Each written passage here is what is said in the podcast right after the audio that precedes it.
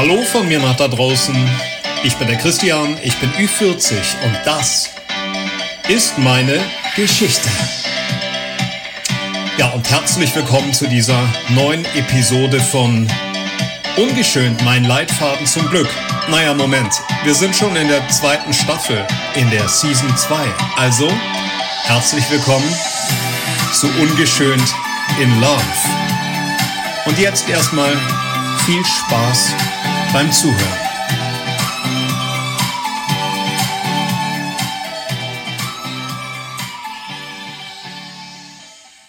So, da sind wir tatsächlich schon in der sage und schreibe sechsten Episode der Season 2. Also quasi in der zweiten Staffel. Ungeschönt in Love. Die erste Staffel, ungeschönt mein Leitfaden zum Glück. Und in Zukunft wird der Podcast wahrscheinlich nur noch heißen ungeschönt. Aber das habe ich ja auch in der letzten Folge schon gesagt. Tja, meine Lieben, was soll ich sagen? Das ist der dritte oder vierte Versuch einer Aufnahme dieser Folge. Und irgendwie kommen immer Störgeräusche dazwischen. Und dann habe ich mir überlegt, es sind gar keine Störgeräusche. Es sind einfach Geräusche in diesem Mehrfamilienhaus.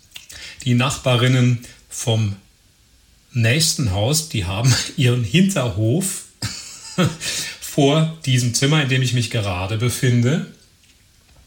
Und die, naja, auf Norddeutsch sagt man, die schnacken jetzt mal so ein bisschen zum Feierabend. Es ist kurz nach sechs. Der Nachbar über mir hat auch irgendwie ein Problem. Wahrscheinlich baut er was von Ikea auf. Und ansonsten knarrt und knistert es heute auch überall. Unsere Mumpels, die Wellensittiche, Fredel und Frozy, haben Freiflug in ihrem Zimmer und somit bereite ich euch einfach in meiner gewohnt einleitend langen Art darauf vor, dass während dieser Folge ein paar Störgeräusche sein könnten. So, geht's euch gut? Oder müsst ihr das hören, um euch abzulenken? Es soll mir beides recht sein. Ich freue mich ganz besonders auf dieses neue Kapitel, das wir aufschlagen in meiner Lebensgeschichte, denn jetzt haben wir den Albtraummann hinter uns gelassen und wir haben das Verwirrspiel mit Heidi und Moni über uns ergehen lassen. Ich hoffe, es hat gefallen, aber alle Nachrichten, die mich erreicht haben und immer noch erreichen, sind durchweg positiv. Da freue ich mich. Solltet ihr diesen Podcast oder da werde ich mal ganz auf du und du persönlich, solltest du diesen Podcast mit dieser Episode hier gerade zum ersten Mal hören, würde ich mich sehr freuen und dir eigentlich auch dazu raten, die vorangegangenen Episoden, zumindest von der zweiten Season, anzuhören, weil es lässt sich natürlich nicht vermeiden, dass ich gewisse Bezüge zu früheren Ereignissen herstellen muss oder dass ich voraussetze, dass du die auf dem Schirm hast. So, alle anderen, die schon länger dabei sind, ich freue mich. Ich erinnere nochmal dran. Nein, ich mache nicht zu viel Werbung. Das kommt vielleicht später. So, war das ein Rätselraten und ein Bäumchen wechsel dich mit Heidi und Moni. Aber jetzt geht es nicht um Heidi, Moni, Knut, Thorsten oder Ilse. Aber alle diese Personen sollten schicksalshaft dafür verantwortlich sein, dass das nun folgende Kapitel und die längste, bis jetzt längste Partnerschaft in meinem Leben überhaupt stattfinden konnten. Ist das nicht toll, dass all das, zumindest von der Folge 5, notwendig war, Vorbereitung war auf das nun folgende. Und ich verspreche euch, es wird sehr interessant sehr emotional. Ja, und einfach durch und durch authentisch. Aber das waren meine anderen Episoden ja auch. Aber bei diesem Kapitel fühle ich mich so unbefangen. Ja, ich habe das Gefühl, ich kann alles heraussprudeln lassen, weil es so eine freie, schöne, wahre Liebesgeschichte war. Die heutige Episode trägt den Titel Sieben Jahre mit Sam. Ja, ich habe den Namen Sam gewählt. Natürlich ist das kein Klarname. Die betreffende Person heißt nicht Sam. Aber dieser Name kam mir sofort in den Sinn, als ich darüber nachgedacht habe, diese Geschichte zu recorden. Ja, also, ich muss noch eine Person hinzufügen, aber wahrscheinlich habt ihr euch ja längst einen Schreibstift und einen Block bereitgelegt, um alle Personen, von denen ich euch erzähle, aufzulisten, damit ihr nichts mehr verwechselt. Ich würde es euch anraten. Nein, also so schlimm wird es nicht werden, aber eine Person kommt noch in Anlehnung an die Heidi und Moni Folge mit hinzu. Also, jetzt muss ich aber mal anfangen, nicht wahr? Räuspere mich immer noch, Spannung steigt, ungewollt. ich habe einfach immer noch die Nachwehen meiner Erkältung und habe drei verschiedene Getränke hier, mein Tee, mein Ingwer-Shot und mein Wasser, in der Hoffnung, dass ich nicht alles verrotze und verhuste. Es sollte aber funktionieren. Also, ich war Solist in dieser freien, aber gut gebuchten Musicalgruppe. Diese Gruppe wurde geleitet, ich hatte das ja schon in der vorangehenden Episode gesagt, von zwei Frauen, zwei Ladies, zwei Damen. Eine davon, 50 Prozent, hm, war Ilse. Die andere Frau hieß, naja, sagen wir mal, Else. Ilse und Else hatten also diese Gruppe gegründet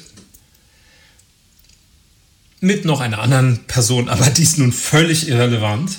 An dieser Stelle, wobei, wenn ich drüber nachdenke, hm, also Ilse und Else haben diese Gruppe. In der Gruppe sind der liebe Christian, der Knut, der Thorsten, die Ilse, ich komme selbst durcheinander, die Else und noch eine dritte Frau, die allerdings öfter mal gewechselt hat. Das hatte terminliche Gründe. Also drei Frauen, drei Männer. Hm. Dann gab es noch Tänzerinnen keine männlichen Tänzer, sondern Tänzerinnen, allen voran Heidi und Moni.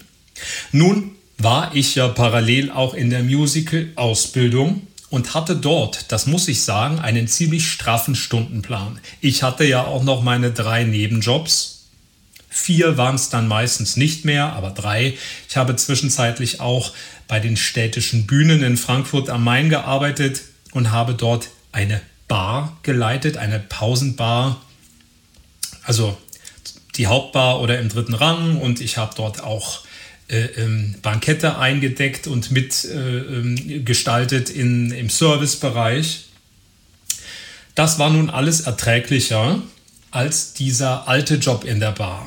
Ich hatte aber trotzdem Stress und die Ausbildung war eben auch anstrengend. Aber dadurch, dass ich die drei Jobs hatte und schon am Theater Engagements hatte und noch in der freien Musicalgruppe war, hatte ich das große Glück, dass mein Stundenplan sehr, sehr individuell gestaltet werden konnte.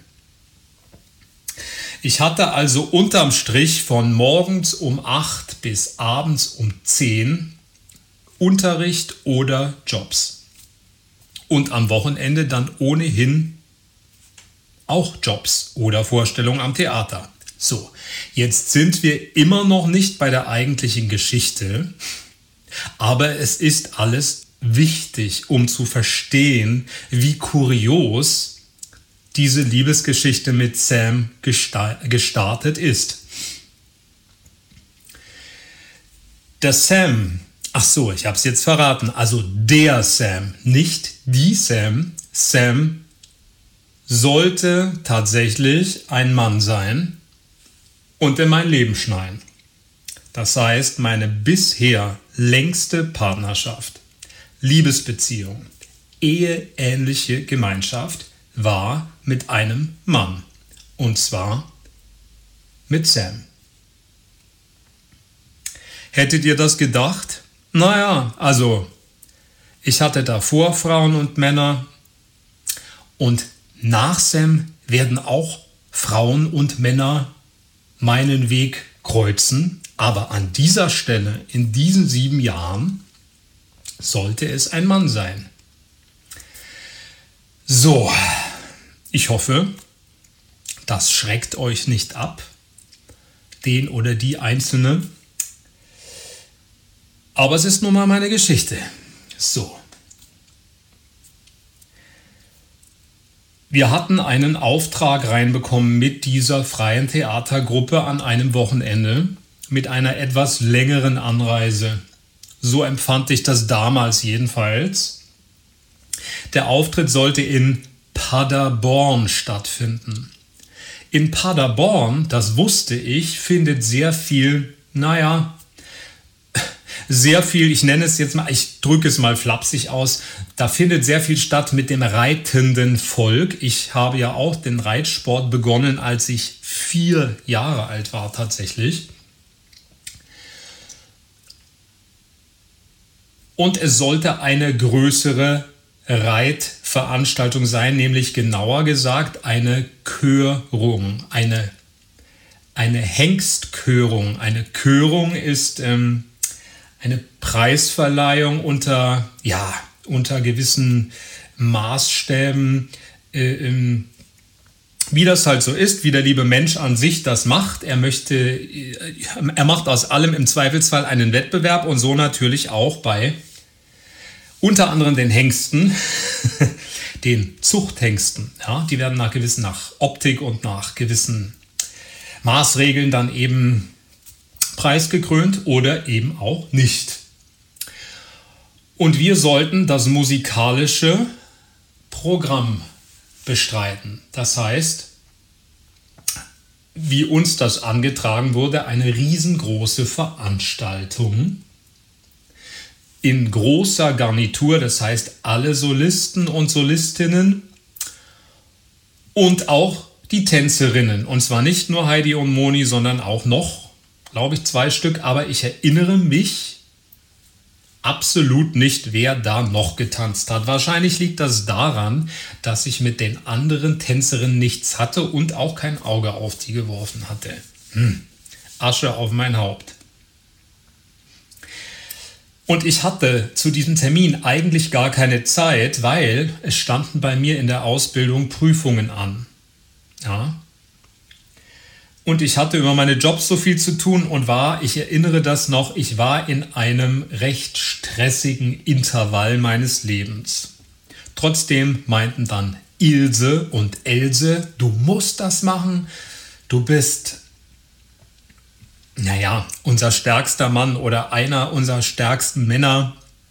Wir können das Programm nicht ohne dich machen. So, Lobhudelei hin und her. ähm, ich habe es dann zugesagt, ähm, aber dachte schon, was soll das denn sein auf einer Reitveranstaltung, da ich in meinem Leben schon auf so vielen, im Gegensatz zu Ilse und Else schon auf so vielen Reitveranstaltungen gewesen bin, dachte ich mir, wo soll da ein Musical-Programm hinpassen? Darauf meinte dann, Achtung, nicht Ilse, sondern Else, die sich selbst gerne als Hauptchefin äh, betrachten. Nein, das ist eine Riesenchance. Da müssen wir hin, da müssen wir uns gut verkaufen. Da hängen Folgeaufträge drin. Das ist eine Riesenveranstaltung. Viele, viele hundert Menschen werden dort sein. Eine Riesenlocation. Die Venue ist so groß. Wir haben eine Riesenbühne. Es gibt dort auch noch eine Liveband. Also die gab es unabhängig von uns. Wir traten mit Playbacks auf. Und ich habe mich breitschlagen lassen und wir reisten nach Paderborn. Und wir kamen an dieser Reithalle an. Das Wetter war gut, ich weiß es, weil ich habe Fotos. Der liebe Thorsten wiederum hat nämlich Fotos gemacht von unserer Ankunft, deswegen weiß ich noch ganz genau, wie ich aussah. also gut, ich war optisch gesehen gerade nicht in einer Durststrecke. Ihr wisst ja, ich mache auch oder habe in meinem Le ich habe über große Teile meines Lebens sehr große Auf- und Ups und Downs einfach mitgemacht, auch optisch. Ja. Die Magersucht, die immer mal wieder so einen Nachhall hatte, auch während der Ausbildung, wo ich dann wieder total slim war. Nicht extrem untergewichtig, aber wo ich dann extrem wieder ein halbes Jahr nur gehungert habe. Dann wieder sehr viel gegessen habe, damit ich wieder plötzlich doch auf der Bühne besser aussehe. Dann die Haarfarben ständig hin und her. Das ist alles so ein Selbstsuchungsprozess. Die ewige, unaufhörliche Suche nach sich selbst und die ewige und unaufhörliche Flucht vor sich selbst. So würde ich das heute mal nennen. Also in dieser Etappe hatte ich hellblonde Haare, war gut gebräunt, weiße Zähne, alles in Ordnung. Wir reisten an und ich hatte Hoffnung, dass das doch ein riesenguter Event werden würde.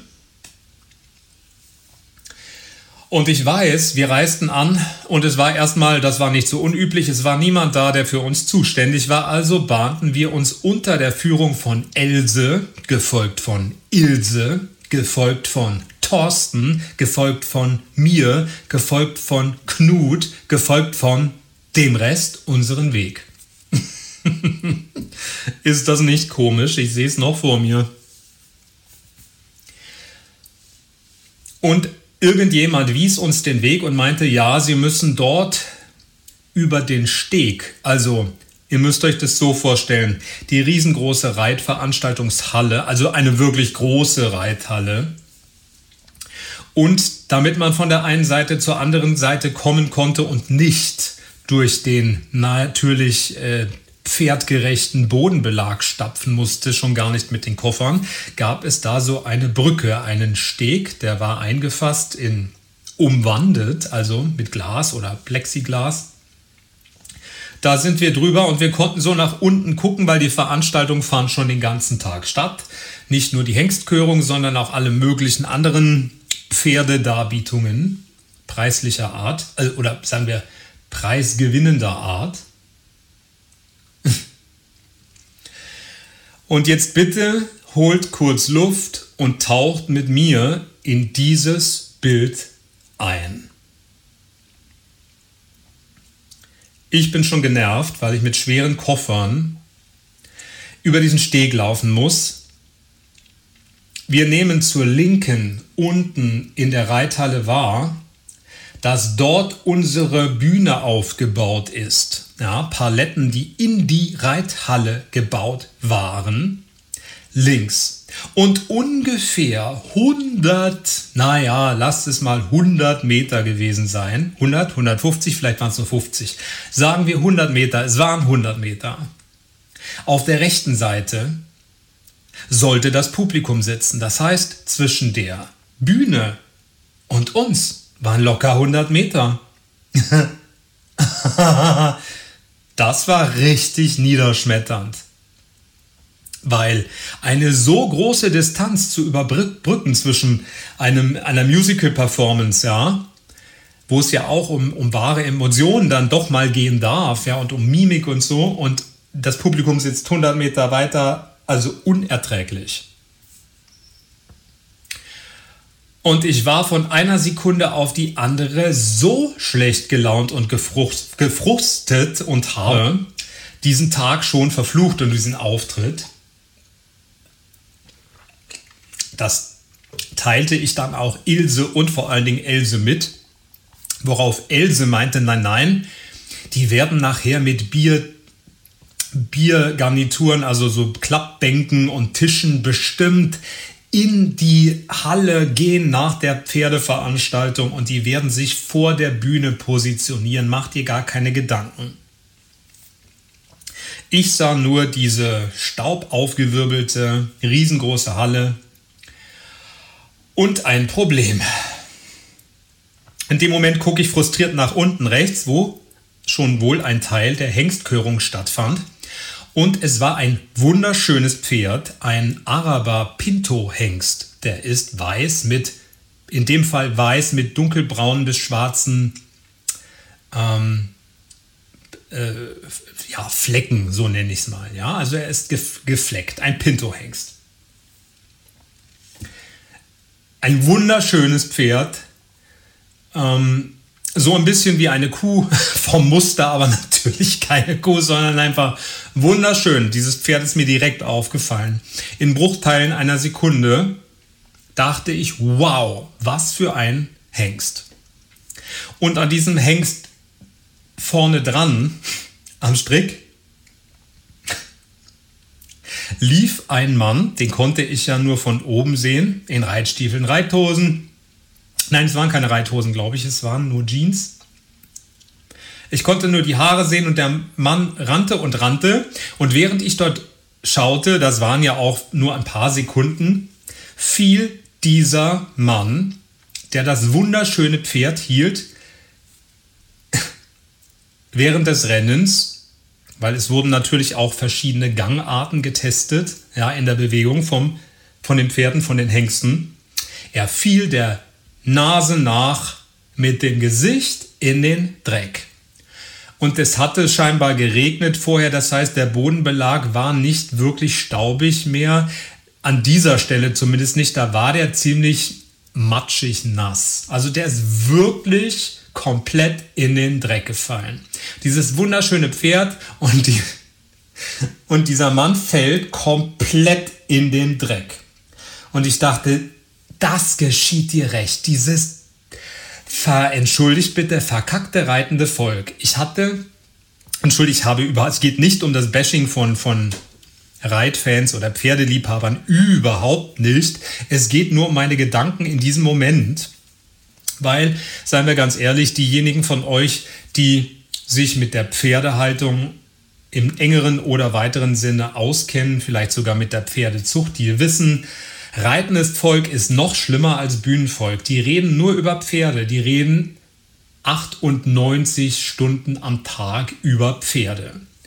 Mein Pferd hat dies und das und jenes und läuft so und hin und her und zick und zack. Ich konnte das irgendwann nicht mehr ertragen. Deswegen bin ich auch aus dem Reit- und Fahrverein ausgetreten. Mir war das alles, vor allen Dingen die Englischreitschule und das war mir alles, oh nee, nein, nein, nein. Da musste man auch Geld haben, das hatte ich ja nicht. Da gab man mir immer das Gefühl, dass ich nicht mithalten könne, egal wie gut ich reiten konnte oder nicht. Gut. Dieser Mann, der in den Dreck gefallen war, gab mir Genugtuung.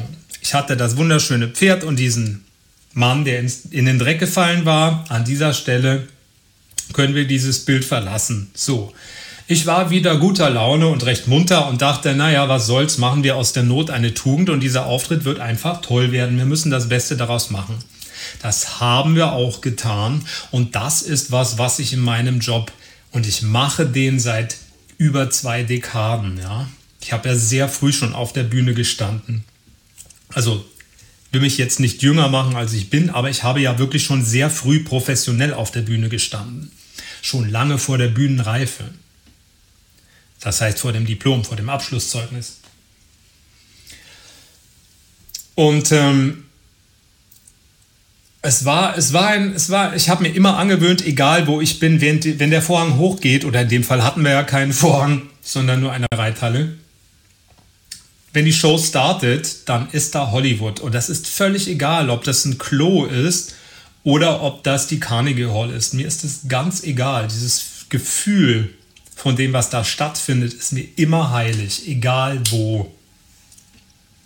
Und egal, ob da zwölf Leute sitzen oder auch mal 20.000. Ich glaube, das war das Größte, was ich gespielt habe im Rahmen einer Tournee, einer Pop-Oratorium-Tournee. Da waren wir, glaube ich, mal 25.000 Leute im Publikum. Äh, also ich, darum geht es auch nicht. Aber ich habe festgestellt, dass egal, ob das 12 Leute oder 25.000 sind, es für mich die Ernsthaftigkeit immer identisch ist.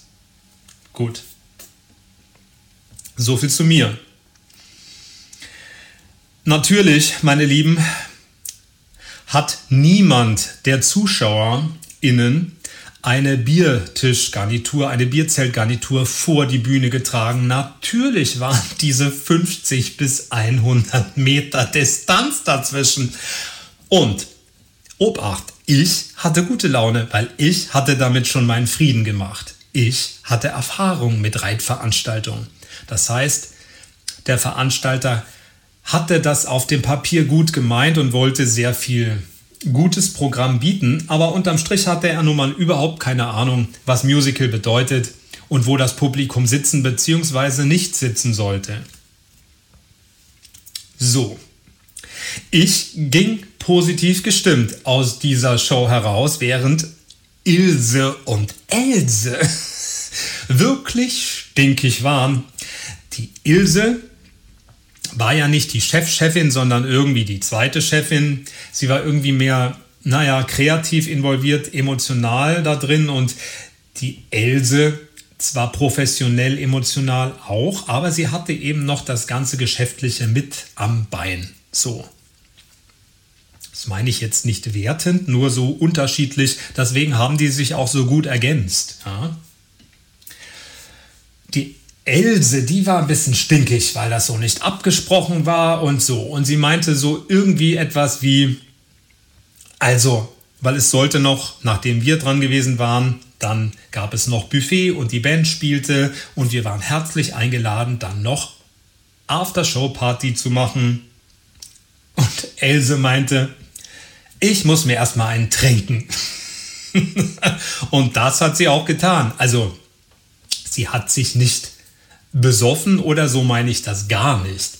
Aber sie hatte, glaube ich, den ersten und zweiten Sekt schon gekippt auf den kleinen Schreck. Da waren wir gerade erst dort angekommen. Aber so war sie eben. Ja, und dann muss ich es jetzt etwas raffen. Dort fand dann diese Veranstaltung statt und ähm, es gab Fisch, das weiß ich noch.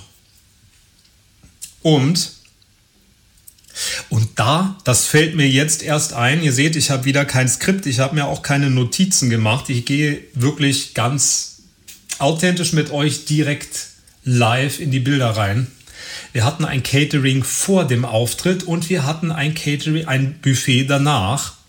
Und ich glaube sogar, es war vor unserem Auftritt, kurz nach der Ankunft oder nach unserer dortigen Probe, bekamen wir was zu essen. Das ist üblich so. Und ich habe Fisch gegessen. Und mir blieb eine verdammt nochmal große Spitze Gräte im Hals stecken, im Schlund blieb die mir stecken.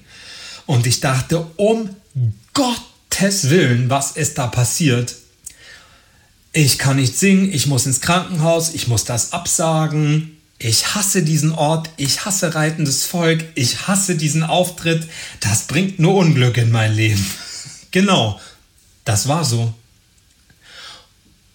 Und da hat mir wiederum die Moni, mit der ich ja immer noch, seien wir ganz ehrlich, ja, die war ja eigentlich noch meine Freundin. Also nicht nur eigentlich, die war noch meine Freundin. So on-off, aber also wenn uns jemand gefragt hätte, waren wir noch zusammen. Die half mir, diese Gräte zu entfernen. Und ich dachte noch in diesem Moment, wow, ist doch gut, dass ich die Moni abbekommen habe, weil die Heidi hätte das nicht gekonnt.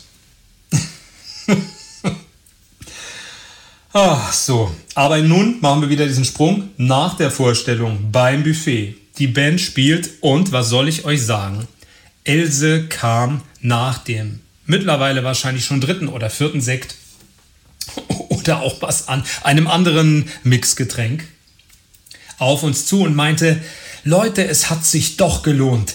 Wir sind eingeschlagen wie eine Bombe und ich habe jemanden für unser Team dazu gewonnen und Alle anderen, ach ja, jemand für unser Team, jemand, der singt oder was? Nein, ich habe unseren Maskenbildner gefunden. Hier ist ein Maskenbildner, der ist auch Teil dieser Reitveranstaltung. Der hat ja auch ein Pferd und der ist Maskenbildner und Friseur und der ist super. Ich habe da ein Gespür für den sechsten, siebten, achten und neunten Sinn ich bin eine Frau, die so etwas weiß und der ist goldrichtig, der hat mir sofort sein Kärtchen gegeben. Und jetzt passt auf, das hat sie wirklich gesagt.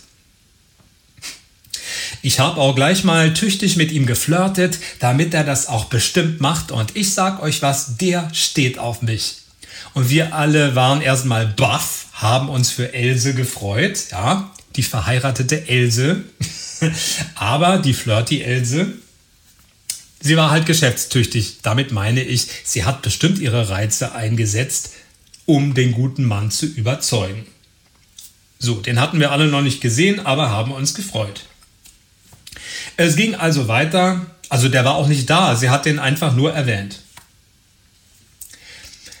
Dann spielte die Band. Wir waren alle schon so drüber und, drüber und fertig mit den Nerven und ich habe zu diesem Zeitpunkt, naja, zwar schon Alkohol konsumiert, aber es war weniger als zu Zeiten des Albtraummanns und ich war wieder in meinem gewohnten Pegel. Das heißt, nach dem zweiten Bier war ich ziemlich strack.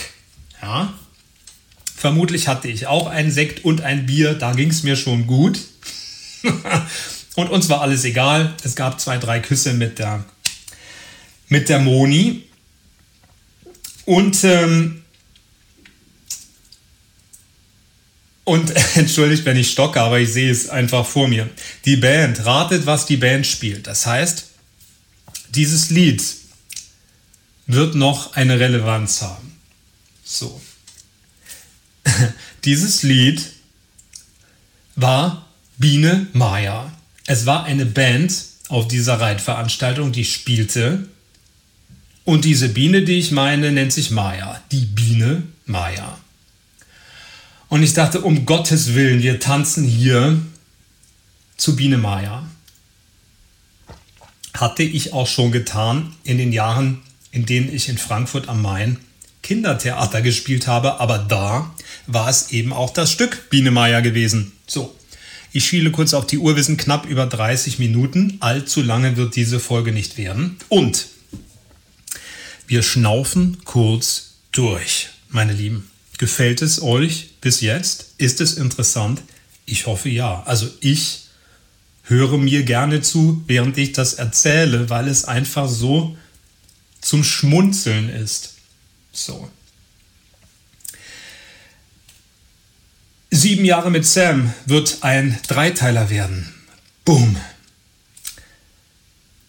Das habe ich heute entschieden, auch nach einem Telefonat mit meiner besten Freundin, ich meinte, ich kann doch nicht sieben Jahre in eine Folge bringen. Die wird zu lange, die Folge. Vielleicht mache ich wieder ein Double Feature raus. Da meinte sie, mach doch einen Dreiteiler draus. Du brauchst drei Teile für sieben Jahre. Dann dachte ich, ja, aber du hast recht, ich mache einen Dreiteiler draus. Sieben Jahre mit Sam wird ein Dreiteiler. Aber ich erzähle nicht chronologisch die sieben Jahre. Das fände ich ehrlich gesagt irgendwie ein bisschen zu langweilig. Das heißt, diese erste Episode, der, der erste Teil dieser Episoden, oder dieser Geschichte, dieses Kapitels, wird der Tag des Kennenlernens sein. Na, und da sind wir jetzt schon mittendrin. Der zweite Teil des Dreiteilers wird die, ja, wird, in, ich nenne ihn mal ganz unterspannt Alltag sein. Da wird eine Menge passieren. Das verspreche ich euch, denn mit mir und vor allen Dingen mit Sam war das Leben sehr spannend und bewegt und emotional und tiefgründig und spirituell und, und, und, und, und. Es war einer der wichtigsten Menschen und ist einer der wichtigsten Menschen in meinem Leben. Und das wird immer so bleiben. Das wird der zweite Teil werden.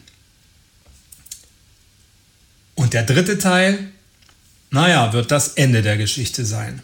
Jede gute Liebesgeschichte hat auch ein tragisches Ende, sind wir uns da einig. Inwieweit es jetzt tragisch war, aber es war schon ein bisschen. Es war sogar, es war hochemotional und bewegend und auch vor allen Dingen vielschichtig. Das wird der dritte Teil werden. Also, habt ihr Lust? Dann folgt. Dann folgt der Geschichte und wenn ihr folgt, dann folgt bitte auch der neuen Facebook-Seite. Also ich habe ja eine Facebook-Seite, es gibt aber auch seit einer Woche eine Facebook-Seite für Ungeschönt. Alles rund um diesen Podcast. Die Seite startet jetzt gerade, das heißt, ich bin jetzt in Vorbereitung, das auch zu füllen. Und ihr könnt euch daran beteiligen und auch posten. Das ist zumindest mein Plan. Gebt dieser Folge hier, dem ersten Teil von Sieben Jahre mit Sam, gerne ein Like, beantwortet die angehängten Fragen. Und wenn ihr, es wird das ein oder andere, wobei ich sagen kann, es werden natürlich mehrere werden, Deep Cut Episoden werden zu dieser Geschichte, zu diesem riesen siebenjährigen Kapitel. Und diese Deep Cut Episoden bekommt ihr nur auf die Ohren, wenn ihr mir ein Abo dalasst. 4,99 im Monat, monatlich kündbar, abzuschließen bei Spotify. Und auch dort gibt es auch nur diese extra Folgen mit Sidekicks, Zusatzinformationen und Geschichten, die ich in die Haupt drei Teile nicht unterbringen kann, zu hören. Also vielleicht könnt ihr euch einen Ruck geben. Es würde mich sehr freuen. Es zeigt mir sehr viel Vertrauen und es zeigt mir sehr viel Wertschätzung bezüglich meiner Offenheit. Ja. So. Außerdem könnt ihr mich natürlich nach wie vor erreichen auf E-Mail wegen, auf Social Media wegen, Schaut doch mal vorbei, bleibt mit mir in Kontakt. Wir machen auch regelmäßige Lives, äh, Livestreams bei Facebook. Die allermeisten, die jetzt zuhören, werden das wissen, aber es kommen auch immer wieder neue dazu. Scheut euch nicht, euch vorzustellen, mich anzuschreiben, mir eure Meinung zu sagen. So. Da kommt das Martinshorn. Ich weiß nicht, ob sich das überträgt. Ein Krankenwagen. Übrigens eine Quarte. Da spricht wieder der Musiker. Das Tonintervall. Eine Quarte. Ta, tü, ta, ta. Äh, ja. So, zurück in die Geschichte. Und diese Biene, die ich meine, nennt sich Maya. Und es tanzte recht dicht an Else ein Mann mit einer Kuhfellhose. Es war eine Kuhfellhose. Es war eine, ich glaube sogar, es war eine eine Jeans und darüber waren Chaps. Chaps sind so, das kommt vom Westernreiten her. Habt ihr vielleicht auch schon den Film gesehen? Das ist so ein Übergeschnall, was man sich als vor Dreck, also zur Dreck äh, Abwendung von, von, von Cowboys, ja, so drüber macht über die Hosen, damit die Hosen nicht dreckig werden. Chaps. So. Die waren, glaube ich, aus Kuhfell und die passende Weste. Ein Bild für die Götter. Die Else mit ihrem Sekt und äh, in Flirtlaune und neben ihr dieser Mann in, in Kuhfelloptik und das Lied Biene Meier. Und wir spöttelten noch, ach, da hat sie ja ihren neuen und sie haben schon ihr Lied, die Biene Meier. Und da rief doch Elke, ich muss euch jemanden vor. Nein, das kommt noch nicht. Das rief sie erst später, weil dieser Mann warf sich ganz schön ins Zeug, schaute immer mal zu uns, hatte die Show auch schon gesehen und hatte der Elke wohl auch erzählt, dass er ein riesengroßer Musical-Fan sei und dass das fantastisch wäre, was wir da gemacht hätten. Er hätte zwar fast noch nie ein Musical gesehen in seinem Leben, aber er sei ein riesengroßer Fan davon. Er hat da auch schon ein, zwei gebechert, das konnte man sehen. Jedenfalls deutete ich das, weil er hatte einen knallroten Kopf. Und er warf sich unter den flirtenden Blicken von Else so ins Zeug, dass er während Biene Maya, und jetzt kommt es, seine Hose riss quer über seinen Hintern. Quer über seinen Arsch ist diese Hose gerissen. Gibt es etwas Peinlicheres als ein Mann in Kuhfelloptik bei dem Lied Biene Maya mit meiner angeschäkerten, flirtenden Chefin tanzend, während seine Hose reißt. Und wir konnten nicht mehr, wir wussten nicht mehr, wohin vor Lachen oder wohin vor Scham, vor Fremdscham. Und da rief dann Elke, ich muss euch jemanden vorstellen, das ist Sam, unser neuer Maskenbildner.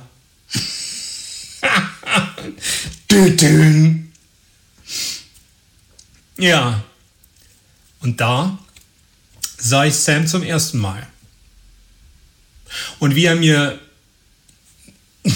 danach erzählte, hatte er mich an dem Abend schon sehr, sehr, sehr oft gesehen. Und er hatte mich unbedingt kennenlernen wollen. Und er wollte unbedingt Maskenbildner in dieser Gruppe werden, um mich kennenzulernen. Natürlich auch, weil er gern gearbeitet hat und weil Maskenbildnerei und so Spaß gemacht hat. Aber das war so sein, das war der an diesem Abend sein Grund, warum er die Karte an die Else gegeben hat. Und eins fand ich toll bei diesem urkomisch aussehenden Menschen. Ihm hat das gar nichts ausgemacht. Er hat sich nicht geschämt, dass seine Hose gerissen war. Er hat sich selbst darüber amüsieren können und hat sowas gesagt, wie kann es etwas Peinlicheres geben? Und so haben wir Sam zum ersten Mal gesehen. Pechschwarze Haare, sehr gebräunte Haut, aber nicht Solarium gebräunt, sondern die Art von gebräunter Haut, die man genetisch hat. Türkisfarbene Augen, ein eindringlicher Blick, guter Körper, und wie sich später herausstellte, hatte der tatsächlich indianische Vorfahren. Das heißt, das war in seinen Genen drin, dieses Indianer, diese Indianeroptik. Also gar nicht so, wo ich sage, wow, das ist so, habe ich mir meinen Traummann immer vorgestellt. Nein, meinen Traummann hatte ich mir optisch eher so vorgestellt, wie mein Alttraummann gewesen war. Robert. Blond, blaue Augen, muskulös. Gut, muskulös war Sam auch, aber er war einfach ein völlig anderer Typ. So. Da haben wir uns kennengelernt. Ja. Und dann, das muss ich etwas raffen, sagt er, ich muss euch mein Pferd zeigen. Heute ist mein Glückstag. Mein Hengst ist heute gekürt worden. Wir haben die blaue Schleife bekommen. Wir, ich habe den ersten Platz gemacht. Also mein Hengst hat den ersten Platz gemacht bei dieser Körung. Es kann kein schönerer Tag sein. Und dann habt ihr auch noch so toll gesungen. Und dann zeigte er uns sein Pferd. Und es war, kurz durchatmen, der wunderschöne Pinto-Hengst. Und Sam war der Mann gewesen, den ich zuerst gesehen hatte, als wir angekommen waren, der der Nase nach komplett in den Matsch und in den Dreck gefallen war.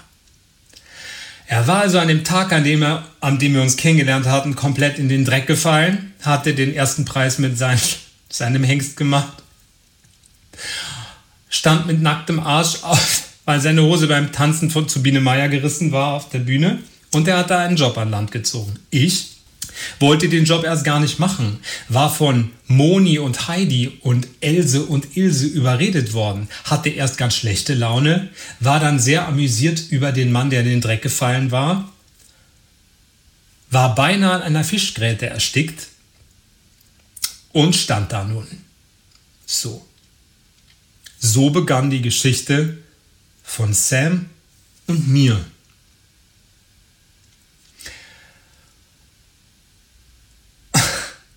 Jetzt könnte ich noch weiter erzählen, was an diesem Abend noch passiert ist, an diesem konkreten Abend. Also auch mit Ilse und Else und Knut und Thorsten und Heidi und Moni. Aber das, wie sagt man so schön, ist eine andere Geschichte. Daran knüpfe ich in der, im zweiten Teil an von sieben Jahre mit Sam. Und ich hoffe, es hat euch Spaß gemacht, diese Folge zu hören. Was ich vergessen haben sollte, packe ich in eine Deep Cut Folge. Dann steigen wir im zweiten Teil ein. Nochmal kurz, wie es an diesem Abend weiterging und wie es dann überhaupt weiterging. Weil wir sind jetzt schon bei, naja, fast 45 Minuten. Und ich hoffe, ich kriege das, was ich sagen will, in der zweiten Folge unter, bevor wir dann in die Trennungsphase gehen. Zwischen Sam und mir. So, ich muss auch durchatmen. Das ist alles, alles schon wirklich lang her. Aber es ist wieder so präsent in mir. Aber ich verbinde es mit einem sehr guten Gefühl. Heute bin ich verheiratet. Heute bin ich angekommen. Heute bin ich aufrichtig glücklich. Heute werde ich geliebt. Heute liebe ich. Heute habe ich die Kraft, meine Geschichte mit allen Höhen und Tiefen mit euch zu teilen und dadurch was Gutes zu bewirken. Ist das nicht schön? Ich finde ja. So, und jetzt schaue ich mal in die Küche, weil bald gibt es schon Abendessen. Ich wünsche euch einen schönen Morgen, einen schönen Tag, einen schönen Abend, je nachdem, wann ihr die Folge hört. Ich bin der Christian, ich bin Ü40 und das ist meine Geschichte. Tschüss.